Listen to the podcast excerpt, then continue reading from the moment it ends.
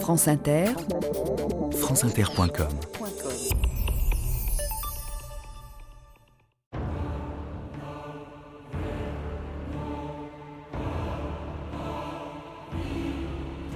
Tout membre de la flotte qui provoquera un rassemblement de mutins subira la peine de mort. Code britannique de la justice maritime.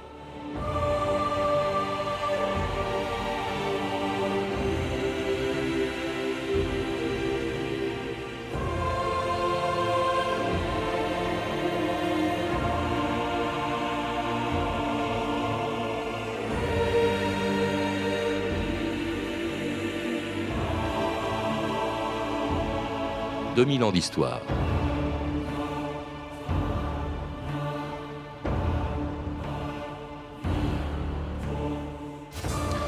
Le 14 mai 1809, alors qu'il faisait escale dans l'île de Pitcairn, le commandant d'une baleinière américaine vit s'approcher une pirogue avec à son bord des hommes dont l'aspect n'avait rien à voir avec celui des populations de l'océan Pacifique.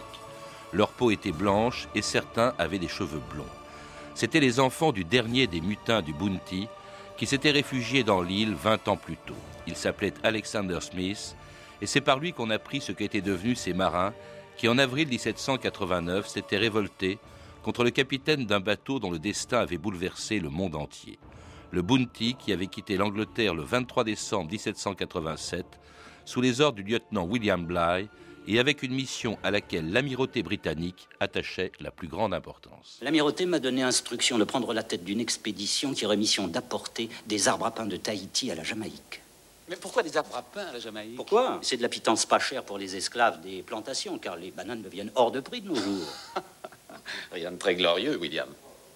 Mais c'est que je n'ai pas vos relations, mon cher Fletcher. Je veux me faire un nom avant d'être trop vieux. Qu'est-ce qu'il leur faut à ces plantes miracles? De la lumière, de la chaleur et un peu d'eau. Je les prendrai dans ma cabine s'il le faut. De petits porcs dans une porcherie, voilà ce que nous serons. Non, et non, pas du tout. Ce vaisseau est propre, monsieur Fryer. Je voulais dire que le Bounty est trop petit. Il nous faudrait une frégate et non un pot de chambre. Une frégate d'une part, il faudrait aussi que je sois promu capitaine de frégate. William, un toast Oui. à notre tour du globe.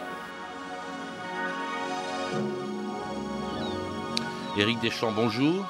Bonjour. Alors, dans un livre qui vient d'être publié chez l'Armatan pour rappeler l'histoire de cette mutinerie qui a bouleversé l'Europe l'année même de la Révolution française, d'ailleurs en 1789, la mutinerie du Bounty, un bateau dont vous avez vous-même suivi la trace, d'ailleurs dans le Pacifique, 200 ans après, vous êtes allé jusqu'à l'île de Pitcairn. C'est ce que vous rappelez dans un livre intitulé La cuisine des révoltés du Bounty. Alors ce livre contient des recettes, mais ce n'est pas un livre de cuisine, Éric Deschamps. Non, ce n'est pas un livre de cuisine. Je, mets les, recettes à titre indicatif pour montrer comment on vivait sur les bateaux à cette époque-là et les difficultés de transporter, euh, de transporter de quoi nourrir un équipage sur de longues distances et surtout de le maintenir en bon état et en bonne santé parce que ça s'abîmait très vite et Le scorbut était la grande, ce qu'on appelait la peste marine. La cuisine des révoltés du Bounty. On dit aussi la Bounty. Je crois que les Anglais, pour les Anglais, un bateau est au féminin. Ah, oui, mais euh, les bateaux, euh, les bateaux euh, de guerre seraient au masculin. Et puis donc j'avais le choix, j'ai préféré ça. Je, personnellement, j'ai trouvé que ça sonnait mieux le Bounty que la Bounty.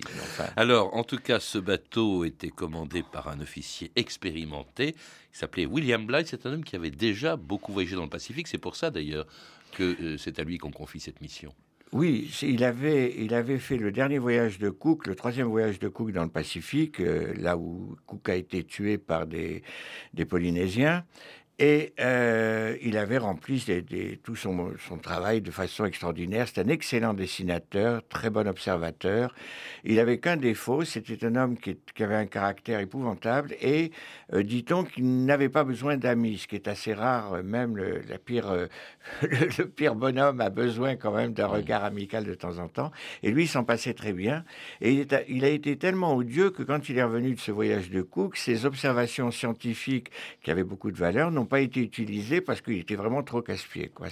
Alors, on, l'envoie donc, il y aura 42 hommes sur ce mhm. bateau, dont un qui connaissait d'ailleurs euh, déjà euh, Blythe, qui connaissait le capitaine Blythe, et qui s'appelait, c'est donc qui va jouer un rôle considérable dans cette histoire, euh, qui s'appelait Fletcher Christian, qui, qui avait lui aussi parcouru le Pacifique.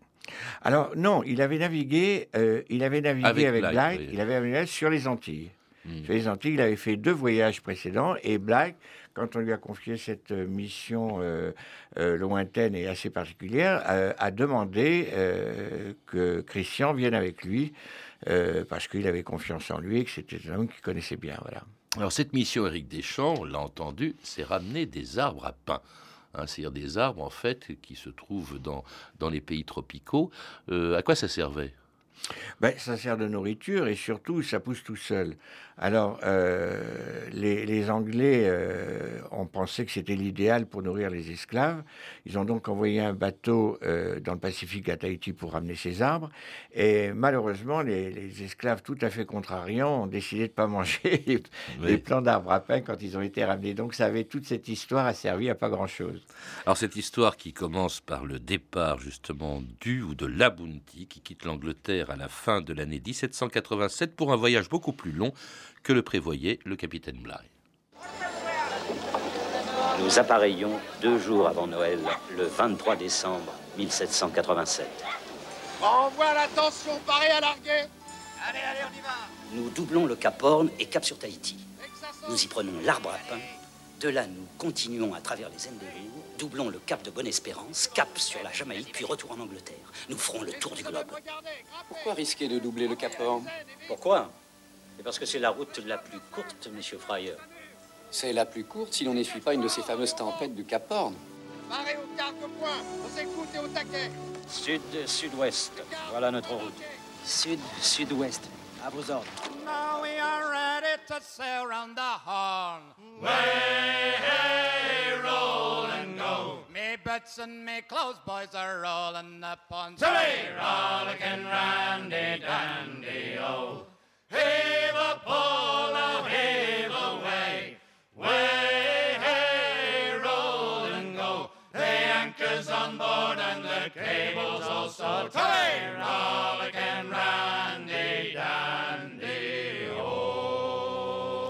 c'est un chant de Capornier que chantait peut-être l'équipage de Bounty à son départ. C'est des, chants très beaux, les chansons de marins. Ah oui, c'est très beau. Et puis Euh, ça avait britannique. tenu une grande place sur les voiliers parce que ça rythmait l'effort et les, toutes les manœuvres étaient rythmées. Il y avait ce qu'on appelait à bord un chantiman qui jouait du violon, qui avait la mission à la fois d'entraîner les hommes euh, dans les manœuvres et en même temps de les distraire le soir quand ils avaient un peu de, de cafard et le mal du pays. Alors le cafard, ils en, ils en auront, hein, se distraire, ils en auront besoin, Éric Deschamps, parce que ce voyage, d'abord, il était beaucoup plus long, euh, et il a été extrêmement éprouvant. Dès le départ, le Bounty subit une tempête. Dès le départ, dès- au départ d'Angleterre, il y a une grosse tempête. euh, qui, ils, ont fa- ils manquent de perdre un homme qui tombe, de, qui tombe du gréement. Et heureusement, il tombe sur le bateau, donc ils peuvent le récupérer.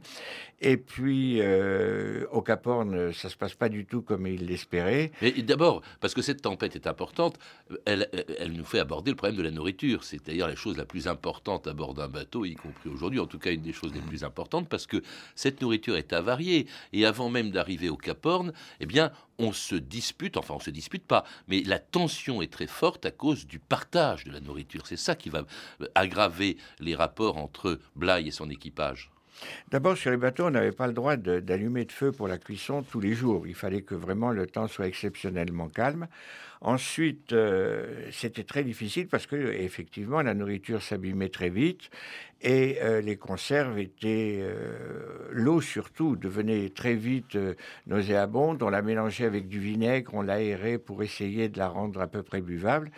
Mais évidemment, c'était bourré de microbes, bourré de- de- de- d'éléments pathogènes qui rendaient, les- qui, qui faisaient que les équipages étaient très vite décimés. Et puis furieux aussi quand il y a quelque chose qui disparaissait. Et là, ça a empoisonné les, les rapports entre Bligh et son équipage. Par exemple, euh, il y a, vous le rappelez, euh, deux fromages qui disparaissent. Ça, les fameux le fromages, oui. Les fameux fromages, d'ailleurs, alors ce qui se passe, c'est que on ouvre on ouvre des tonneaux pour sortir les fromages, il en manque deux. Euh, Blythe commence à, à, à houspiller tout le monde. euh, à menacer tout le monde et un des, un des marins dit mais souvenez-vous capitaine euh, vous m'avez demandé de les amener chez vous Ouais. donc euh, apparemment c'était Blythe qui avait euh, envoyé deux fromages chez lui ce qui était tout à fait courant à l'époque et il y avait un Partage une- des une- citrouilles aussi, dont vous parlez. oui, oui, il y avait une rubrique aussi qui était assez connue, c'était Eaten by, by Rats, mangé par les rats. Donc tout ce qui disparaissait à bord de façon un peu mystérieuse, ben on a on a ajouté derrière. euh, alors évidemment les capitaines plus ou moins délicats ou indélicats, suivant euh, envoyer chez eux plus ou moins de choses. Alors, ce qui a aggravé aussi les rapports entre Blight et son équipage, c'est sa volonté de passer le Cap Horn. C'est la route la plus courte, mais pas forcément, car venant de l'est, eh bien, le Bounty s'est retrouvé avec euh, vent debout, c'est-à-dire avec en vent en face, les vents dominants et venant de l'autre sens. Et là, il doit tirer des bords interminablement Alors, une- pour a- essayer de franchir le Cap Horn. Il y a une, une- un proverbe marin qui dit que vent debout, c'est deux fois la route, trois fois le temps, quatre fois la peine et cinq fois la rogne. Et c'est terrible. Quand vous êtes sur un voilier, vous n'avancez pas. À chaque fois, vous êtes obligé. J'ai vécu ça, moi, euh, plusieurs fois. C'est- usant. Donc, euh, au dernier moment, il fait demi-tour, mais là, déjà, il a perdu beaucoup de temps. Donc, il va vers le cap de Bonne-Espérance. Oui, alors il y va justement, il prend la route la plus longue par, euh, en se dirigeant, il fait demi-tour, il se dirige vers l'ouest, il va atteindre ainsi euh, Tahiti dix mois après le départ du Bounty d'Angleterre. Attendre Tahiti, évidemment, c'est ce qui est de nature à améliorer le moral de l'équipage et ses rapports avec le capitaine Bligh. Il a pas l'air si méchant que ça. Non, non, c'est vrai. Pourtant, j'ai vu de ces vagues au Cap Horn, hautes comme trois ou même quatre maisons. Et une fois, six hommes se sont fait emporter par une vague. Augmentez la toile, relâchez les points d'amur. Quelqu'un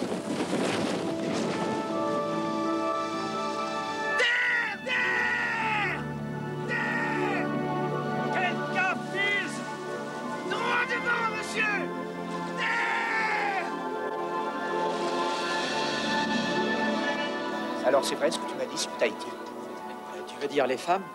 Oui, c'est vrai qu'elles se promènent sans rien sur elles. Elles ne portent que des tatouages. Dans des recoins merveilleux.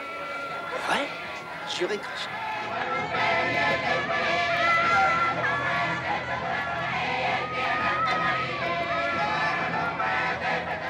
C'était le 26 octobre 1788, l'arrivée à Tahiti, euh, où le Bounty va rester six mois. Tahiti, c'est évidemment le paradis après dix mois d'enfer, Éric Deschamps. Oui, et, et- mais la grosse erreur de Blight, là, c'est d'être resté au mouillage pendant euh, tout, tout le temps où on préparait, pendant les quasiment euh, euh, 14 sem- euh, non, qu'est-ce que je dis, 10 mois, Ouais. euh, très longtemps, et euh, mois, le, crois, temps, oui. le temps qu'on prépare les arbres à pain, au lieu d'occuper son équipage en naviguant sur les îles alentours, il aurait dû laisser juste les jardiniers, les, les- les spécialistes euh, sur place, de façon à préparer les arbres à pain, les plants d'arbres à pain, et repartir avec le bateau pour revenir les chercher euh, longtemps après.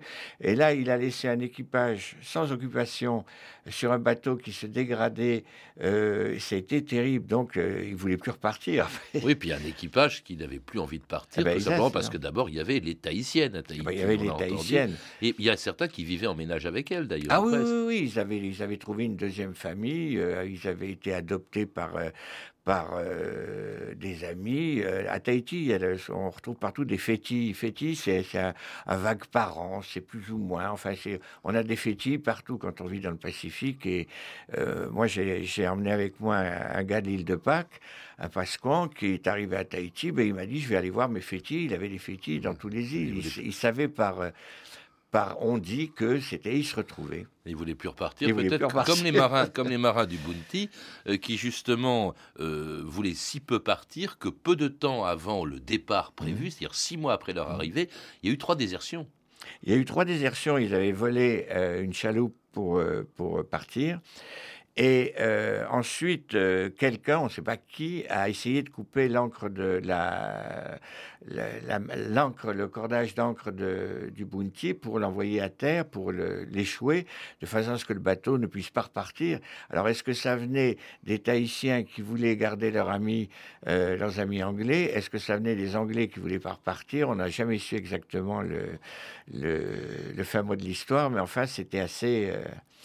Euh, ils voulaient pas du tout repartir. Personne ne voulait repartir. Et les, les trois déserteurs d'ailleurs ont été rattrapés, fouettés. hein. Là encore, la, la tension est très vive toujours entre le capitaine Bligh et, et ses, ses Oui, marins. mais il faut quand même se remettre dans le contexte de l'époque. À l'époque, c'était comme ça.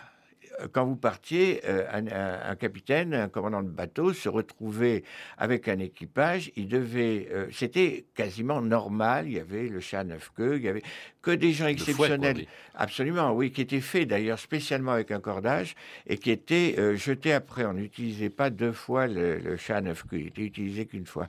Et avec des gens exceptionnels comme Cook, qui euh, s'était fait des amis euh, avec euh, de, son équipage. Mais autrement, les, gens, les, les- commandants ordinaires, moyens, étaient absolument odieux et non, ça se passait, c'était dur. hein. Et ça, c'était avant le départ à contre-cœur le 4 avril 1789. Et puis alors là encore, euh, la tension est très forte parce qu'il se fâche même, Blythe, avec son propre second, hein, c'est-à-dire euh, Fletcher Christian, enfin qui est devenu le second entre-temps. Oui, Et, et- et, euh, il se fâche avec lui euh, pour une histoire de noix de coco encore, la veille de la mutinerie. Oui, ça paraît complètement ridicule, euh, cette histoire de noix de coco. Euh, D'ailleurs, j'ai l'impression que Blythe voulait récupérer euh, son autorité, a dit, vous allez voir ce que vous allez voir, je, vous, je vais vous mener à la cravache. Il a Oui, parce dit- qu'il disait à Bligh, au fond, à, à Fletcher, euh, ben, c'est vous qui êtes responsable. euh, euh, il se met à être en colère, il humilie Fletcher en Voilà, il public. l'humilie, c'est ça qui était terrible, Oui. c'est qu'il beaucoup. Et ça, Fletcher, Christian, en arrive au point de, non pas de, de- de- de faire une mutinerie, de fomenter une mutinerie, mais de, de vouloir partir tout seul. Il avait préparé un- un- une petite embarcation, même pas une embarcation, une espèce de radeau, pour, en, en passant près de l'île de Tofoa, partir, ce qui était de la folie. Euh, Il serait noyé, il aurait été... Et euh, brusquement, il se retrouve un matin à la tête de cette mutinerie, mais sans l'avoir voulu. C'était pas. Fletcher, les hommes sont prêts à tout. En clair, tu me demandes de prendre la tête d'une mutinerie? Si j'étais à ta place, j'en assurerais le commandement, c'est certain. Ne tuer personne, c'est un ordre. Sauf Bligh. J'ai dit personne. Une chaloupe est à la dérive. D'accord. Hé, Christian, prends le commandement. T'es avec nous On s'empare du vaisseau. Réveille-toi. Monsieur Bly, réveillez-vous. Qu'est-ce que vous faites? Attachez-le. Qu'est-ce que vous faites? Monsieur Christian Monsieur Cole Monsieur Cole Les commandants en tête Nous avons pris le vaisseau Nous avons pris les commandes Nous sommes maîtres à bord On a dit quoi? Faites-le descendre dans la chaloupe et qu'il parte à la dérive. Adieu, Bly Et bon vent Larguez les amarres. Et c'était le 28 avril 1789. On dit des mutinés du Bounty. En réalité, vous le rappelez, Éric Deschamps, euh, très peu de gens ont suivi ou poussé Fletcher à se mutiner. Ah oui, oui, il y avait, il y avait cinq euh, têtes de l'art qui, qui ont mené la mutinerie, qui ont poussé Christian à se. Qui, je crois que Christian était un faible, finalement. Christian, oui. Christian était un faible euh, qui s'est laissé embarquer là-dedans, s'est retrouvé à la tête de la mutinerie. Mais euh, des, des durs, il n'y en avait pas beaucoup. Et les autres, euh, bah, ils, ont- ils attendaient que ça se passe, ils se demandaient, personne ne voulait prendre de responsabilité. Les mutins avaient des fusils, quand même, étaient armés. Ils étaient, ils étaient menaçants. Euh, et quand euh, la chaloupe a été mise à l'eau pour embarquer euh, Blight et ses fidèles, on a pu, euh, la chaloupe ne pouvait prendre que 19 personnes. Donc il y a une quantité de, de mutins, entre guillemets, qui n'étaient pas du tout convaincus de l'utilité de la mutinerie. Là, ils risquaient la peine de mort. Exactement, et que- qui sont restés, qui ont dû rester à bord contre leur gré. Oui. Alors, justement, des mutineries, il y en a eu pas mal dans l'histoire de la marine. Ce qui rend celle-là tout à fait extraordinaire, pourquoi parle-t-on des mutins du Bounty et pas d'autres mutineries? C'est le destin de ces hommes qui vont un peu s'éparpiller. D'abord, les hommes qui vont s'embarquer dans cette chaloupe, ou qui sont abandonnés plutôt dans cette chaloupe par euh, Fletcher, c'est-à-dire Blight et 18 euh, marins. Et alors là, ils vont faire quelque chose d'extraordinaire parce que, comme ils ne peuvent pas euh, s'arrêter quelque part, ils, ils ont essayé de le faire dans une île, mais il y a un des marins qui va être tué. Que fait Blight Il décide d'aller à 6000 km de là parce qu'il fallait aller jusqu'à une colonie européenne, en l'occurrence une colonie hollandaise, c'est-à-dire jusqu'à Timor. Timor, oui. C'est un exploit extraordinaire que va faire Blythe avec un, sur une toute petite chaloupe avec 19 hommes. Ah oui, il faut se dire que d'abord c'est une chaloupe à- ouverte que- et il y avait 19 cm au-dessus de l'eau. Euh, ils, étaient, ils étaient tous assis les uns à côté des autres, ils ne pouvaient pas du tout se, se détendre. Ils avaient très peu de nourriture.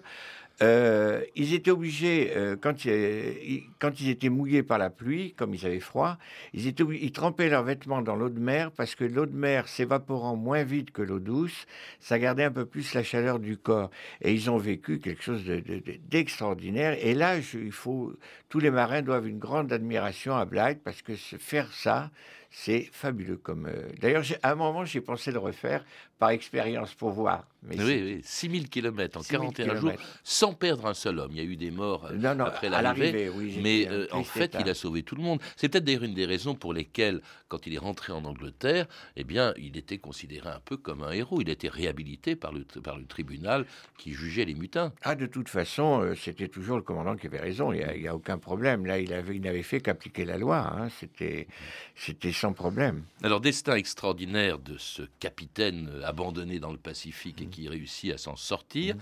Et puis alors, destin aussi étonnant, tragique même, pour ceux qui étaient restés à bord du, du Bounty. Euh, d'abord, ils savent pas très bien que faire. Fletcher, vous l'avez dit, improvise un peu tout ça. Il, s'arrête à Tahiti. Il y a d'ailleurs 14 hommes qui vont décider d'y rester, mais il peut pas y rester, euh, euh, Fletcher. Ah non, ils peuvent pas rester parce que s'ils restent, ils savent que le premier bateau, comme l'amirauté ne va pas laisser impuni la disparition d'un de ces bateaux, ils voudront savoir pourquoi. Euh, donc, il faut absolument aller se cacher dans une île. Il faut trouver une île déserte. Ils tentent mmh. une première, un premier essai à Tubuai, mais l'île est habitée. Ils se font rejeter par les, Polynésiens. Et ils arrivent finalement à Pitcairn. Euh, et ils ont la chance que cette île soit mal positionnée sur la mmh. carte euh, par une erreur de longitude. Donc, euh, ils sont tranquilles pour un moment. ils euh, sont en fait, ils, sont, ils ont quitté Tahiti où ils étaient revenus. il n'y a plus que huit marins du Bounty. Il y a quand même aussi, ils ont pris leurs précautions des Tahitiens et surtout douze Tahitiennes, donc avec lesquels justement ils vont découvrir cette île qui avait été repérée quelques années plus tôt par un navigateur britannique, Philippe Carteret. Le 2 juillet, avons découvert une île qui semblerait inhabitée, très pourvue en bois, mais pas une seule anse, pas de mouillage ou jeter l'ancre. C'est parfait. Les vaisseaux britanniques de la Marine royale possèdent ce manuel et connaissent ces cartes. L'île n'est pas indiquée sur ces cartes. Tout ce qui y figure, c'est sa latitude, 25 degrés de latitude sud. Il faut que les hommes se fixent. Nous frisons la révolte. Mais ils vont se fixer. Pitcairn sera leur île. Hey Fais-nous C'est un roi Enfin, on y est. On l'a retrouvé. C'est notre île.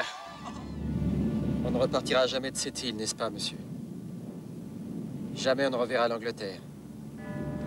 Et ils ne reverront en effet jamais l'Angleterre, et l'Angleterre surtout ne sera jamais, n'entendra plus jamais parler d'eux pendant 20 euh, ans. Euh, alors elle, elle condamne pendant qu'ils arrivent à Pitcairn, elle condamne les 14 mutins qui étaient restés à Tahiti, qui ont été retrouvés par les, par les, par les Britanniques, par un bateau britannique qui avait été envoyé à la recherche du Bounty. Oui, il faut souligner d'abord que la Pandora qui avait été envoyée à la recherche des, mutinés euh, prend, fait prisonnier alors qu'ils se rendaient tout à fait volontairement, fait prisonnier à Tahiti tous les marins du Bounty qui étaient restés là volontairement, que je le souligne, et les enferme dans une cage sur le pont du Pandora. Le Pandora continue sa recherche pour savoir ce qu'est devenu le, Bounty, s'échoue, le bateau coule et le capitaine euh, Edwards, qui était pire que Blythe, alors là, euh, refuse de libérer les, les, gens dans leur cage et laisse couler le bateau avec les prisonniers. Heureusement, une vague euh, brise la, cage de Pandore, si on peut dire de Pandora, et euh, les hommes peuvent se libérer eux-mêmes avec leurs chaînes. Il y en a trois qui se noient dans ce naufrage.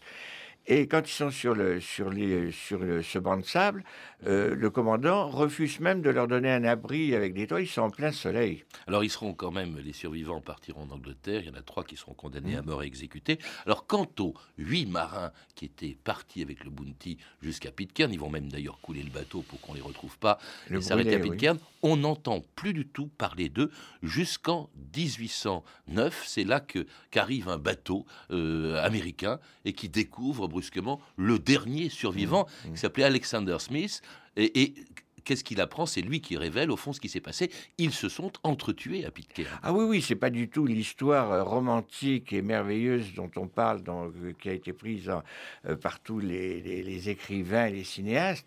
D'abord, les Tahitiennes ont été, il y a eu un rapt, ils avaient donné une, une fête à bord à Tahiti. les Tahitiens et les Tahitiennes sont montés à bord et ils ont levé l'angle sans prévenir. Donc, c'est pas du tout l'histoire d'amour qu'on voit dans les films. Mmh. Je t'aime moi aussi, on part ensemble. Pas du tout. C'est un, un rapt. Euh, heureusement que les Tahitiens et les Tahitiennes étaient de bonne composition. Euh, quand ils sont arrivés sur Pitcairn, euh, ils ont, les Anglais se sont séparés la terre entre eux sans en donner le moindre, la moindre parcelle aux Tahitiens. les réduisant donc à l'état d'esclaves. Hmm. ensuite, ils ont pris des femmes pour eux, mais il n'y avait pas assez de femmes pour tout le monde. Il y avait une femme pour deux Tahitiens et une femme pour chaque Anglais. quand un, la femme d'un des Anglais se tue accidentellement en allant chercher des œufs dans les rochers. C'était la femme de Fletcher Christian, je crois, tout simplement. Non, non, non, non, ah, c'est pas, la non, pas la femme de, pas la femme de, Christian. Euh, elle tombe d'un rocher, elle se tue. L'Anglais dit, moi, je, il veut prendre la femme d'un Tahitien. C'est à ce moment-là que euh, la révolte éclate. Il semblerait que Christian soit un des premiers tués. À ce moment-là, c'est euh, tout le monde s'entretue. Les Tahitiens tuent les Anglais, les Anglais tuent les Tahitiens, les femmes tuent aussi. Enfin, c'est c'est absolument épouvantable. C'est bien qu'en 1909, eh bien, le, le commandant du bateau américain ne retrouve plus que Alexander Smith. Alors lui, qui est entouré d'un certain nombre de Tahitiennes et qui a des enfants nés sur l'île. D'ailleurs, ce sont les descendants euh, de ces euh, mutinés ou de ceux mutinés mmh. des Bounty euh, qui vivent encore aujourd'hui dans cette île. Cette île est toute petite, je crois qu'elle fait 4 km à peu près. C'est une colonie britannique, mais tous les habitants, il y en a à peine 50, sont des descendants des mutinés des Bounty. Presque tous, oui, oui, parce que d'autres, après, il y a des marins qui ont débarqué de, baleiniers, qui ont, euh, créé de nouvelles familles. Mais euh, moi, j'ai très bien connu Charles. Vous êtes allé hein, Ah oui, oui je suis allé avec mon bateau. J'ai même plongé sur l'épave du Bounty. J'ai vu, j'ai retrouvé des, des, petits morceaux du, célèbre bateau, du Bounty. C'était absolument extraordinaire, euh, dans Bounty Bay, justement.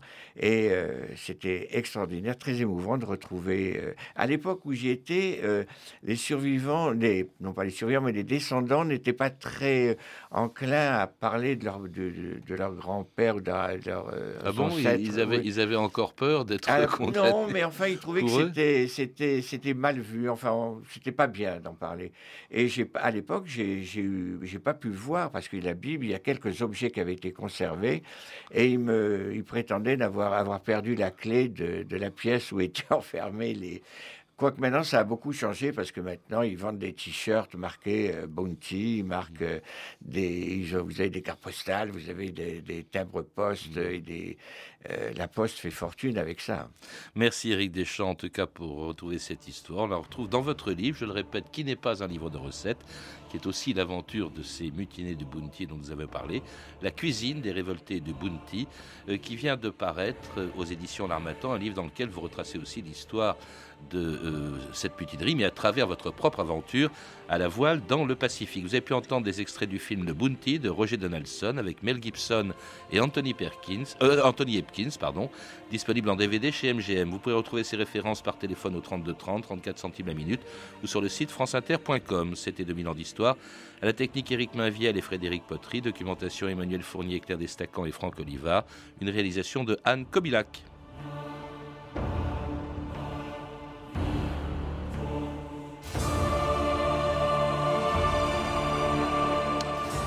Demain, dans 2000 ans d'histoire, en partenariat avec Courrier International pour son hors-série L'Atlas du terrorisme, nous parlerons des débuts du terrorisme moderne.